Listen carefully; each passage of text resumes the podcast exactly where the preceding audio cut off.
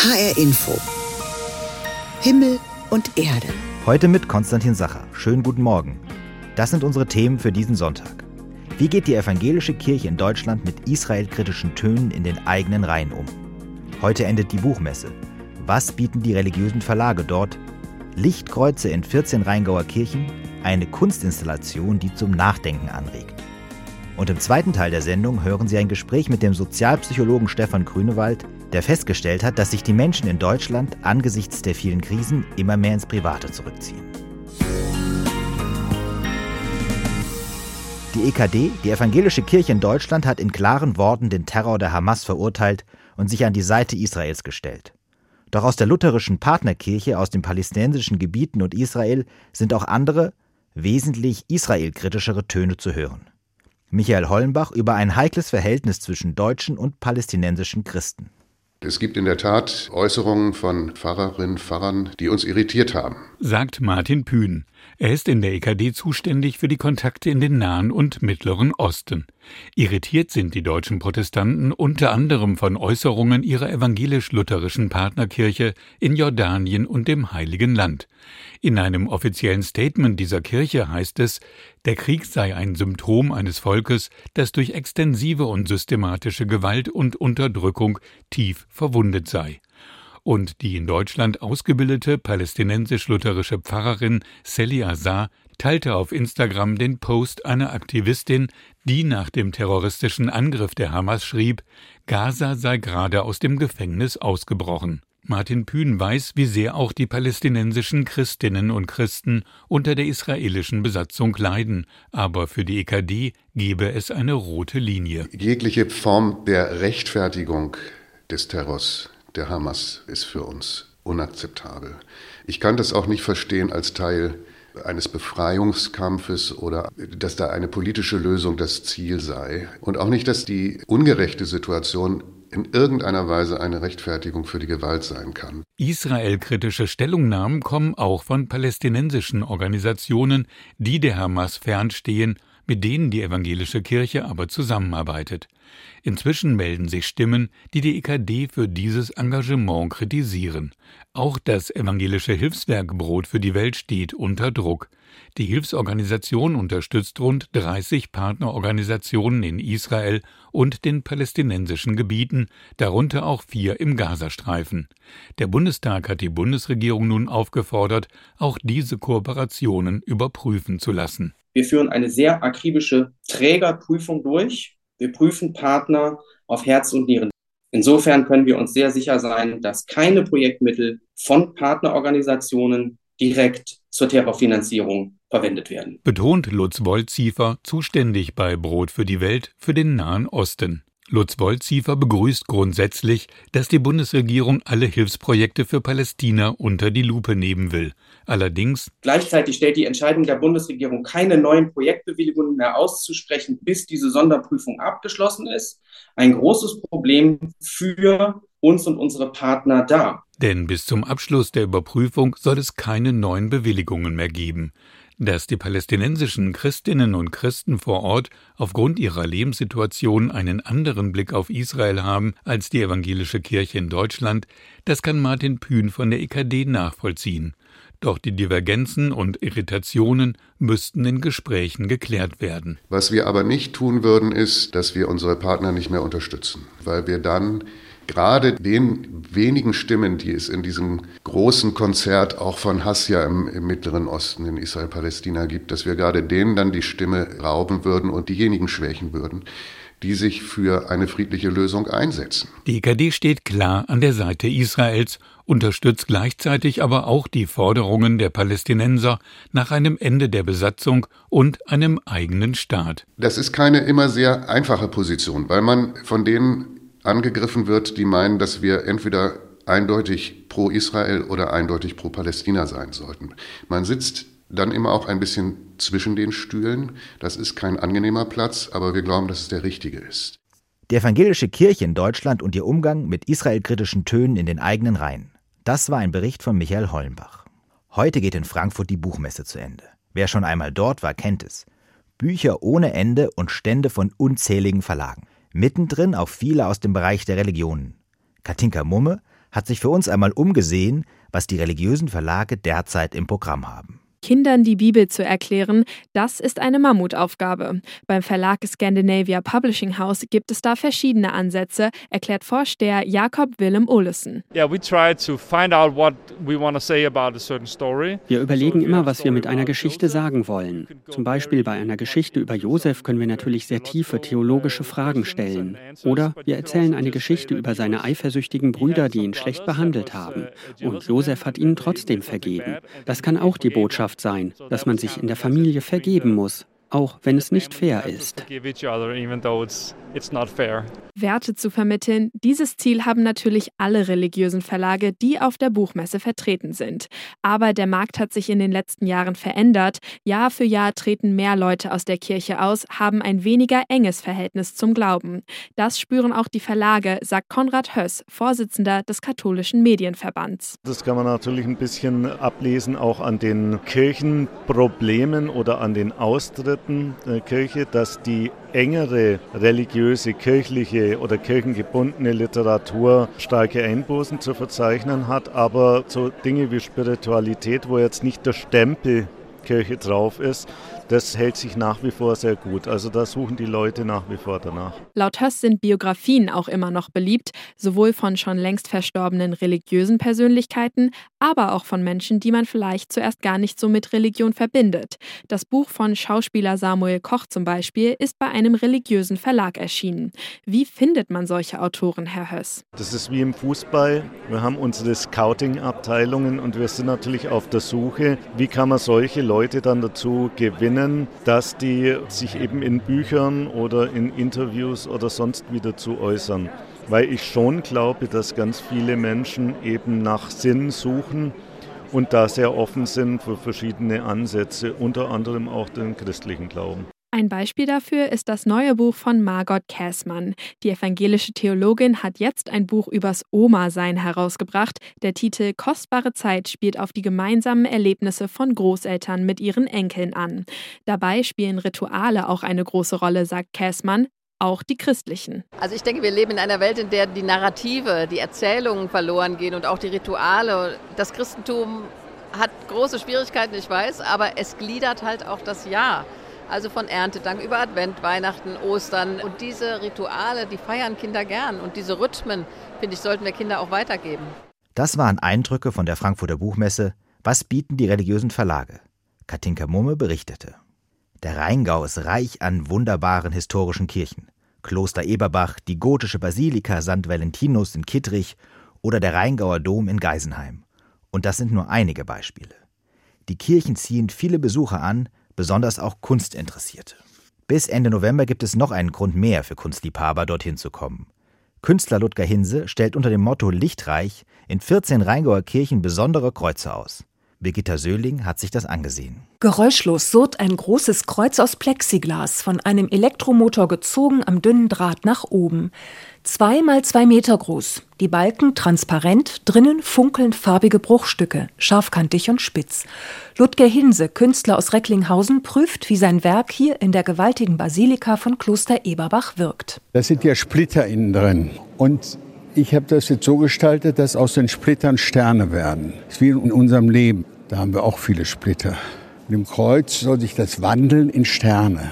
Die Splitter des Lebens sollen sich positiv wandeln. Die schillernden Farben, die transparenten Balken bilden einen Kontrast zu den hohen romanischen Bögen, den archaischen Mauern der gewaltigen Basilika, freut sich Julius Wagner, Vorstand der Stiftung Kloster Eberbach. Es ist Kunst, Kunst im Kirchenbau. Wo passt das besser als nach Kloster Eberbach? Und wir fanden es natürlich auch ganz toll, auch aus touristischer Perspektive, dass man hier mehrere Kirchen im Rheingau integriert, ein richtiges Programm drumherum baut. Eine Touristin, die gerade durch die Basilika flaniert, zückt gleich ihr Handy, um ein Bild zu machen. Mir gefällt es sehr gut. Ist mal was anderes, also ganz außergewöhnlich. Ich mag modern. Es gibt aber auch vereinzelt fromme Christen, die damit fremdeln, wenn das traditionelle Kreuz in ihrer Kirche für einige Wochen durch so ein schillerndes Objekt ersetzt wird. Aber genau darum geht es ja, meint Pfarrer Robert Nandkischer aus Eltville, durch solche Anstöße die Bedeutung des Kreuzes wieder neu für sich zu entdecken. Wie hier im Splitterkreuz, meine Lebenssplitter gehen ins Licht oder das Lichtkreuz in St. Peter und Paul dass von verschiedenen Seiten betrachtet immer wieder neue Farben entstehen, dass das genau mein Leben ist. Bis Ende November sind die Kreuze von Ludger Hinse in 14 Rheingauer Kirchen von Hochheim bis Lorch unter dem Motto Lichtreich zu sehen. Dazu gibt es Konzerte, besondere Gottesdienste, Lesungen oder eine Pilgerwanderung. Mit seinen Lichtkreuzen will er die Menschen ermutigen, sagt Ludger Hinse. In der Dunkelheit meines Lebens, wenn ich ganz unten bin, gibt es immer noch ein Licht. Und an dem Licht sollte man aufsteigen. Dann sieht man auch wieder, wie das Leben schön ist. Ein Beitrag von Birgitta Söhling über eine Kunstaktion in 14 Rheingauer Kirchen. In diesem Oktober feiert das Radio in Deutschland seinen 100. Geburtstag. Am 29. Oktober 1923 lief die erste deutsche Radiosendung. Seither sind unzählige dazugekommen und das gilt nicht nur für Radiosendungen, sondern auch für Radiosender. Ein ebenso traditioneller wie wohl auch besonderer ist Radio Vatikan. Es gibt Radio Vatikan seit 1931. Unsere Reporterin Anna Giordano hat das Redaktionsgebäude im Vatikanviertel besucht. An der Rezeption wird man von einem Italiener begrüßt, auf den Fluren begegnet man Franzosen, die ins Sendestudio laufen, oder Afrikanerinnen, die sich mit den asiatischen Kollegen am Snackautomaten treffen. Rund 40 Sprachredaktionen hat Radio Vatikan heute. Die deutschsprachige Redaktion ist in zwei Büroräumen im vierten Stock untergebracht. Christine Seuss ist stellvertretende Redaktionsleiterin. Heute sind wir sieben Redaktionsmitglieder. Wir sind nur Laien, derzeit keine Geistlichen, keine Jesuiten, wie das früher der Fall war. Und das klingt vielleicht erstmal wie eine ganz stattliche Besetzung, ist es aber eigentlich nicht, wenn man bedenkt, dass wir sieben Tage die Woche tagesaktuell senden. Laudetur Jesus Christus. Hier ist Radio Vatikan. Heute bei uns. Der Papst spendet den Familien von verschütteten Bergleuten in Polen Trost. Und Vatikanprediger Cantala Messa verteidigt die Liturgiereform. Die deutsche Nachrichtensendung läuft täglich um 16 Uhr. Ein Abendmagazin mit Hintergrundinformationen um 18 Uhr.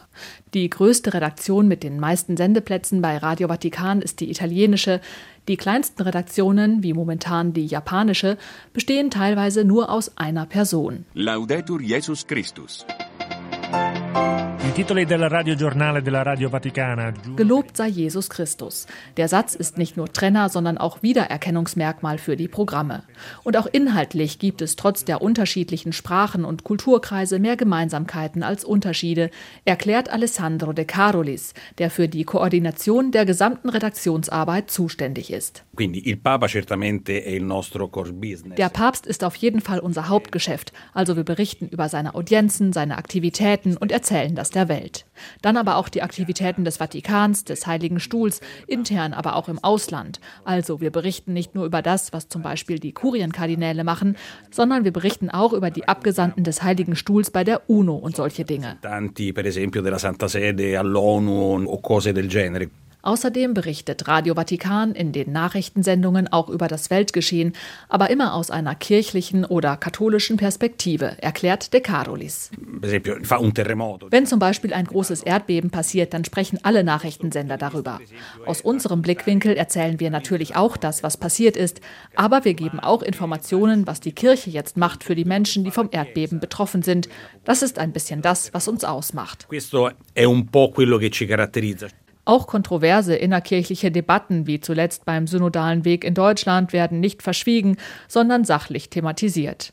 Papstkritisch geht es allerdings in dem papsteigenen Medium eher nicht zu.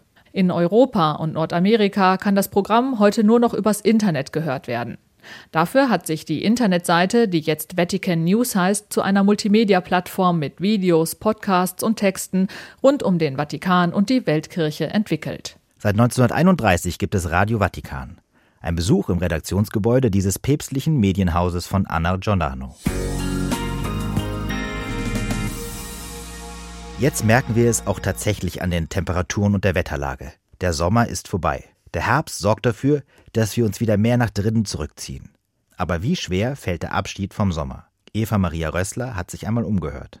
Mir reicht's jetzt mit der Sonne, ja.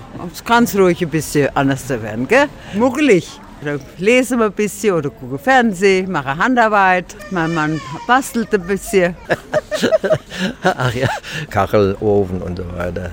Mache ich alles selbst. Am liebsten äh, gehe ich spazieren im Wald oder ähm, ich gehe in die Sauna oder in die Therme.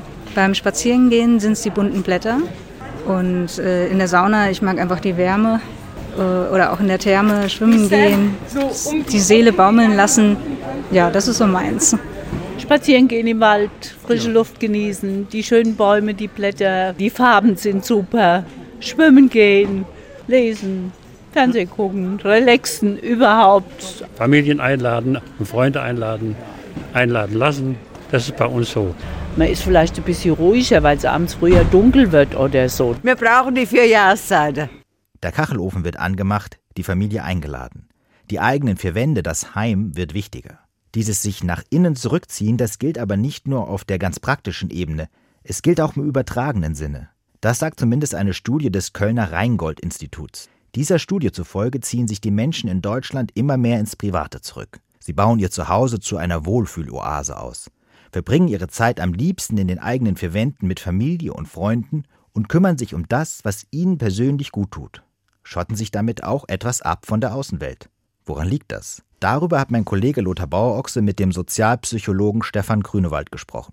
Er ist Gründer und Leiter des Rheingold Markt- und Medienforschungsinstituts. Herr Grünewald, die Menschen ziehen sich zurück ins Private, das haben Sie festgestellt in einer Studie. Warum eigentlich? Also der Blick in die Welt da draußen ist äh, mit unheimlich vielen Krisen verbunden, die sehr stark äh, beunruhigen. Ob das jetzt äh, Corona ist, das aufflammt, äh, der Dauerkrieg in der Ukraine, der Nahostkonflikt, der jeden Tag stärker eskalieren kann, äh, der Klimawandel. Also man blickt wirklich in eine gespenstische Krisenwelt und viele Menschen spannen so eine Art Verdrängungsvorhang auf, der die private Welt von der Welt da draußen äh, trennt. Das ist eine Tendenz, die wir schon seit der Corona-Zeit beobachtet haben. Man zieht sich ins private Schneckenhaus zurück. Hier ist die Welt noch überschaubar. Hier habe ich sowas wie eine Selbstwirksamkeit. Hier weiß ich, auf was ich mich verlassen kann. Und draußen ist äh, mehr und mehr unbehaglich. Mhm. Heißt das, im Grunde, die Krisen sind ja wirklich bekannt und die begegnen uns täglich in den Medien, aber heißt das, die Deutschen sehen im Grunde alles negativ, also sich selbst im Grunde umgeben von einer feindlichen, bedrohlichen Außenwelt? Nein, das überraschende Ergebnis unserer Zuversichtsstudie war, dass wir eine immens hohe Zuversicht haben. Hm. Aber im Hinblick auf das private Leben, da sagen 87 Prozent der Menschen, sie blicken zuversichtlich auf ihre Zukunft. Aber nur äh, 23 Prozent haben diese Zuversicht noch, wenn es um gesellschaftliche und politische Fragen geht. Also da haben wir eine große Diskrepanz. Die Diskrepanz war immer da, aber ich würde sagen, sie war nie so immens wie zurzeit. Mhm. Sie haben gerade von so einer Art Verdrängungsvorhang gesprochen. Kann man denn die Probleme einfach so verdrängen? Nein, die, äh, das Problem ist in dem Maße, wo ich nicht hingucke, äh, steigert sich das Gespenstische, weil ich ja nicht so eine Realitätsprüfung unterziehe. Also die Menschen beschreiben uns in den tiefen Interviews, dass sie eigentlich in letzter Zeit viel weniger Nachrichten gucken. Mhm. Sie begnügen sich zum Teil mit Kondensformaten wie die Tagesschau in 100 Sekunden. Der Videotext äh, feiert sein Comeback, weil man da nicht mehr mit Bildern, die beunruhigen könnten, konfrontiert wird. Aber die Rache sozusagen des Nicht-Hinguckens ist, dass man immer so ein diffuses Bedrohungsgefühl hat, weil man genau jetzt nicht ermessen kann, was passiert da. Und wir erleben jetzt, wenn ein neuer Konflikt wie jetzt im Nahosten aufflammt, dann gibt es eine kurze Zeit, wo man dann wieder hinguckt und dann merkt man irgendwann, jetzt hat man ungefähr verstanden, was da passiert und dann guckt man wieder weg. Mhm. Herr Grünewald, in der Regel beobachten Sie ja, bewerten nicht. Dennoch die Frage, ist das für eine Gesellschaft nicht ein Problem, dieser Rückzugs in die private Innerlichkeit? Oder kann man auch sagen, ja, es ist auch eine wichtige Stärkung, diese Nähe, die man zum Beispiel zu Freunden und Familie hat? Es gibt zwei, zwei Dinge. Erstmal ist es gut, dass man Kraft sammelt, dass mhm. man äh, die Familie, den Freundeskreis als, als Bollwerk in einer ungeheuerlichen Welt erlebt. Es ist auch gut, dass man Selbstwirksamkeit in den eigenen vier Wänden, in den Hobbys, äh, in den Freundeskreisen äh, verspürt. Aber problematisch ist, wenn diese Energie nicht nach draußen transformiert äh, wird. Ich mache das mal an einem Beispiel fest. Wir haben festgestellt, dass Freunde und Kollegen, mit denen man sich eng verbunden fühlt, die spielen eine große, wichtige Rolle. Aber die Menschen fangen an, ihre Freundeskreise auszusortieren. All die, die anderer Meinung sind, die anstrengend sind, die werden äh, wegsortiert. Und das ist natürlich für eine lebendige Demokratie schwierig, wenn man nur noch sozusagen im Eingemachten, im Kreise der Gleichmeinenden äh, unter seinesgleichen bleibt. Wir brauchen den lebendigen Austausch, wir brauchen die Bereitschaft, uns auch mit dem, mit dem Fremden und anderen auseinanderzusetzen. Können Sie sagen, Herr Grünewald, was einen Wechsel bringen könnte, was die Menschen wieder aus dieser inneren Privatheit herauslocken könnte? Also wir merken, es gibt einen natürlichen Wechsel. Die Jahreszeitenrhythmisierung hat sich seit der Corona-Zeit verstärkt. Also wir erleben, ne, der, die Rückzugstendenz ist im Herbst, Winter, weil dann auch immer wieder die Krankheitsbilder aufsteigen, immens stark. Also da versinkt die Nation fast in eine Art Winterschlaf. Der äh, Sommer, Frühling ist dann wieder eher eine, eine Zeit, wo man verstärkt nach draußen geht. Wir brauchen aber die Attraktion des Draußen. Wir brauchen Begegnungsräume, wir brauchen Events, äh, ob das jetzt äh, Fußball- oder Olympiaturniere sind. Also Möglichkeiten, wo man wirklich wieder mit anderen Leuten, die nicht im engen Kreis äh, äh verhaftet sind, zusammenkommt, um wieder den Austausch, die Diskussion, die Streitkultur zu erleben. Täglich strömen Nachrichten und Reize von außen auf uns ein. Das ist anstrengend und viele reagieren mit Abwehr und Verdrängung.